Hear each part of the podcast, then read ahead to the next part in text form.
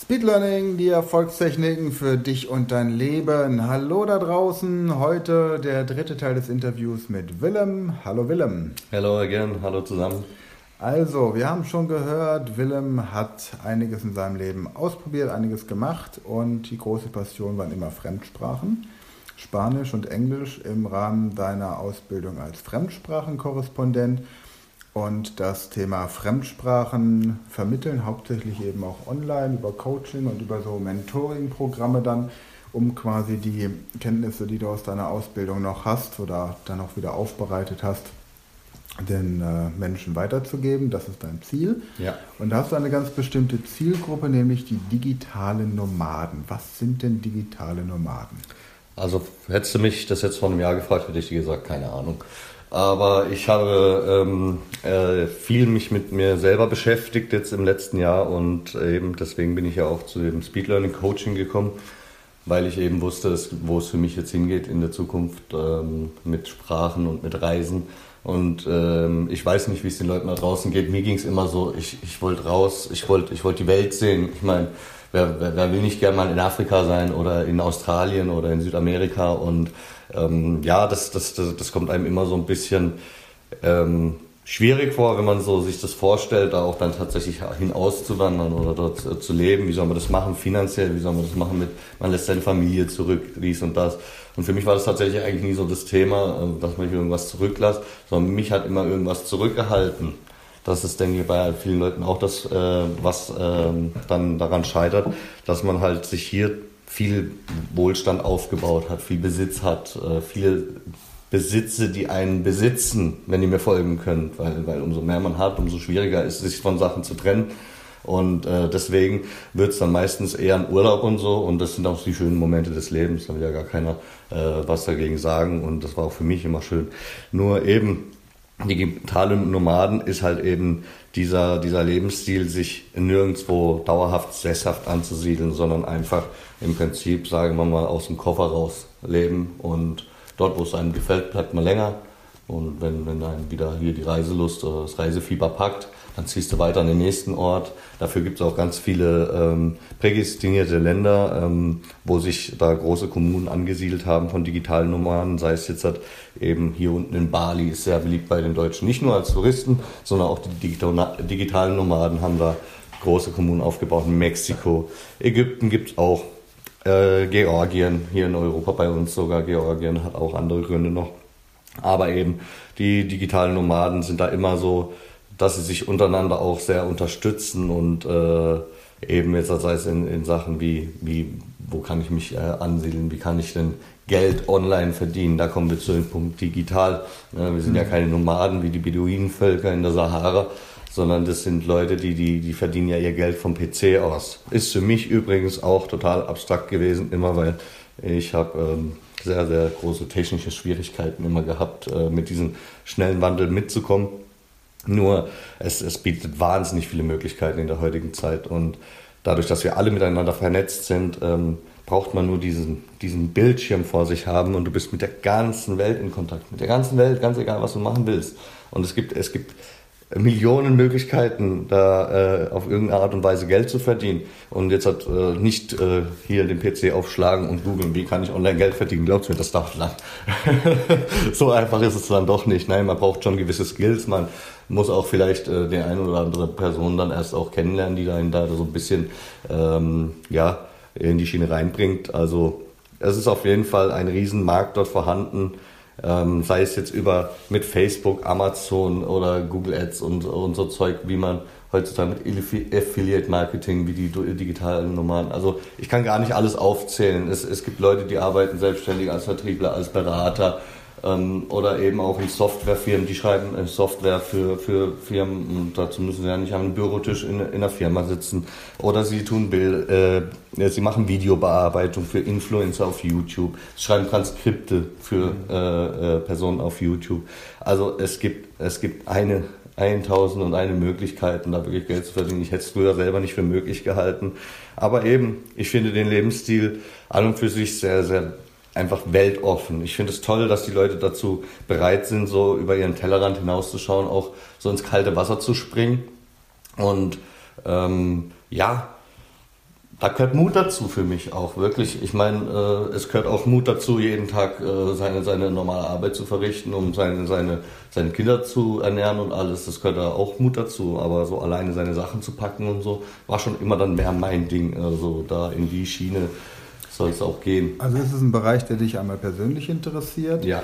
Und ich habe ja in früheren Podcast-Folgen schon des Öfteren auch von dem Buch Die Vier-Stunden-Woche von Timothy Ferris gesprochen. Timothy hat ja dieses Konzept, dass man im Grunde tatsächlich ortsunabhängig arbeiten kann. Mhm. gar nicht, dass man sagt, man hat keine, keine Heimat mehr, sag mhm. ich mal. Ne? Das klingt ja bei den digitalen Nomaden so ein bisschen, als wären die auf der ganzen Welt zu Hause. Mhm. Und, das, und ich glaube, diese Kommunen, die gibt es dann auch deswegen, weil du natürlich, wenn du dein soziales Netzwerk verlässt, das du ja dort, wo du aufgewachsen bist, natürlich hast, dann bist du im Ausland ja immer der Fremde.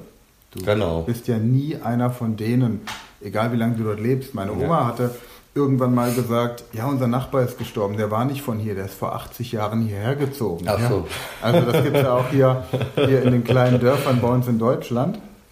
Und Timothy Ferris hat dann eben dieses Prinzip ähm, gezeigt, wie du quasi als Angestellter auch von jedem Ort der Welt arbeiten kannst über eben diese Online-Medien. Und das ist ja jetzt im Zuge der Pandemie und dem Homeoffice immer mehr geworden. Das, das hat man ja wirklich gesehen genau. jetzt. Halt also. Und dann gibt es so die Klassiker, die dann so im Rentenalter mit dem Wohnmobil durch die Gegend fahren oder mit dem Boot dann ähm, viel Zeit im Ausland verbringen. Und das ist quasi so, wenn man so möchte, so, eine, so, eine, so ein kleiner Mini-Ruhestand, dass du sagst, du bist drei Monate unterwegs, dann bist du mal wieder einen Monat zu Hause. Ja, ich kenne ein paar Leute, die das so handhaben und eben auch Ferienwohnungen oder ihre, keine Ferienwohnungen, sondern richtige Wohnungen, die sie irgendwo im Ausland haben, wo es ihnen gut gefällt. Und die digitalen Nomaden, die gucken im Grunde, dass sie von, ja, von jedem Ort der Welt Geld verdienen können und deswegen Ort unabhängig sind. Ja, und es geht in erster Linie jetzt mal gar nicht darum, Reichtümer anzuhäufen. Das muss man auch immer sagen. Das ist das schade. Sind, das sind ganz, ja, also, also ähm, natürlich bestimmt macht das der ein oder andere natürlich auch. Ähm, aber es ist, es, würde ich sagen, ist der Großteil der Menschen, die haben normale Gehälter. Also die, die verdienen einfach sich ihren Lebensunterhalt. Der Unterschied ist halt, sie leben nicht in good old Germany. Und in äh, Deutschland sind die Lebenshaltungskosten extrem. Wenn du jetzt mit dem Einkommen, ein, in, was du in Deutschland verdienst, beispielsweise in Georgien, was ich vorhin als Beispiel genannt hatte, ähm, leben würdest, da hast du ein Drittel von den Kosten, die du in Deutschland hast. Da hast du dann natürlich auch super viele Möglichkeiten, Freizeit äh, zu gestalten und sonst was. Oder Bali, Thailand, Südostasien, diese ganzen Länder, ähm, da kannst du mit, äh, lass es nur 1500 Euro sein. Also mhm. da kannst du den Monat leben wie ein König. Das Klar. ist der Wahnsinn. Man sollte halt nur manche Sachen, die man in Deutschland macht, im Ausland vielleicht nicht machen. Ich habe mal in Peru, als ich da diese Trekkingtour hatte, die sieben Wochen, war ich der Meinung, ich könnte das Leitungswasser trinken. Ach, das hat man dir nicht gesagt das, vorher? Das äh, hat man mir vorher gesagt, aber ich war natürlich über allem erhaben und war ja auch mhm. damals noch nicht der Endlichkeit meines Lebens. Ja. nee, ich war, ich habe ich hab gedacht, das sollen sich nicht so anstellen, ja. ja. Und ähm, dann habe ich mal äh, mitbekommen, was Cholera ist. Ne? Mhm. Also das äh, ist äh, ganz schön abenteuerlich gewesen. Ja. Okay. Ja, also so. man muss auch, man muss auch wirklich dazu sagen, es, ähm, deswegen es gehört auch Mut zu digitalen Nomadentum, weil es ist nicht wie hier äh, in Deutschland, es ist nicht alles sicher. Also da fällt mal der Strom aus, da funktioniert mal das Wasser nicht in, in solchen Ländern und so. Da muss man halt einfach irgendwo so eine stoische Ruhe auch haben, so für die Sachen so zu nehmen, wie sie halt kommen.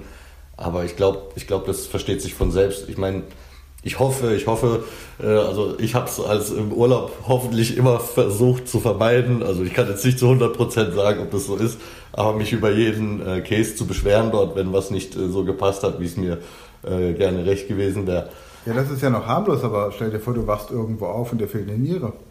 Das ist jetzt schon wieder die ganz harte da, Version. Da ja. dann, da ist dann Aber es kann genauso sein, ja. du hast ein ganz wichtiges äh, Aber es passiert ja, es passiert ja in Frankfurt ja auch. Ja, genau. Du, du, ja. du, du kannst ja auch in den Krankenhäusern ganz, kommt das ganz Du kannst auch ein ganz äh, wichtiges Meeting oder einen ganz wichtigen Geschäftstermin haben, jetzt als digitaler Nomade und du hast kein WLAN. Oder hast, äh, hast du irgendwie hier so eine Tsunami-Warnung wie jetzt in Indonesien oder sonst was oder eben, äh, es geht gar nichts mehr. Also, ähm, deswegen, das ist halt dann äh, vorerst einmal, ja, höhere Gewalt. Mhm. Da steckst du nicht drin, aber gut. das ist halt so, es gibt Vor- und Nachteile, die gibt es überall. Also ich muss ganz ehrlich sagen, ich glaube, dass in vielen Ländern, die wir als ähm, schlecht entwickelt betrachten, das Internet besser ist als bei uns. Wenn ich mir überlege, wenn ich mir überlege, Estland, Estland ähm, habe ich jetzt gerade gelesen, da kriegst du sogar eine E-Residency, also mhm. das heißt, du kannst eine elektronische ähm, Staatsbürgerschaft dort bekommen, kannst dann dort Firmen gründen und sowas. Mhm. Papst Franziskus hat eine solche Ach, in da Estland. er seine. Ja. Und, und ähm, Bekannter von mir hat ähm, sehr viel Positives über die Technik in Estland mhm. erzählt. Es, die Esten haben ähm, Skype entwickelt zum Beispiel. Mhm. Wow.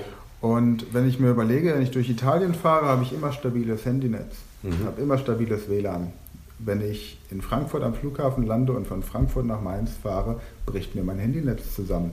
Nokia hat jetzt von der NASA die Aufgabe bekommen, in den nächsten fünf Jahren ein stabiles, funktionierendes ähm, Handynetz auf dem Mond zu errichten. Ich finde, die sollten erstmal in Deutschland anfangen. Ja, weil also ähm, ich habe da jetzt auch ein super Beispiel. Ich war vor einigen Jahren in Ägypten und ich habe mir nicht nur Hurghada angesehen, wie es viele Leute machen. Nein, ich bin quer durch das Land gereist, auch mit Flieger und habe mir die Pyramiden angesehen. Ich habe mir äh, Luxor angesehen und da fährt man halt mal vier Stunden mit dem Bus durch die Wüste.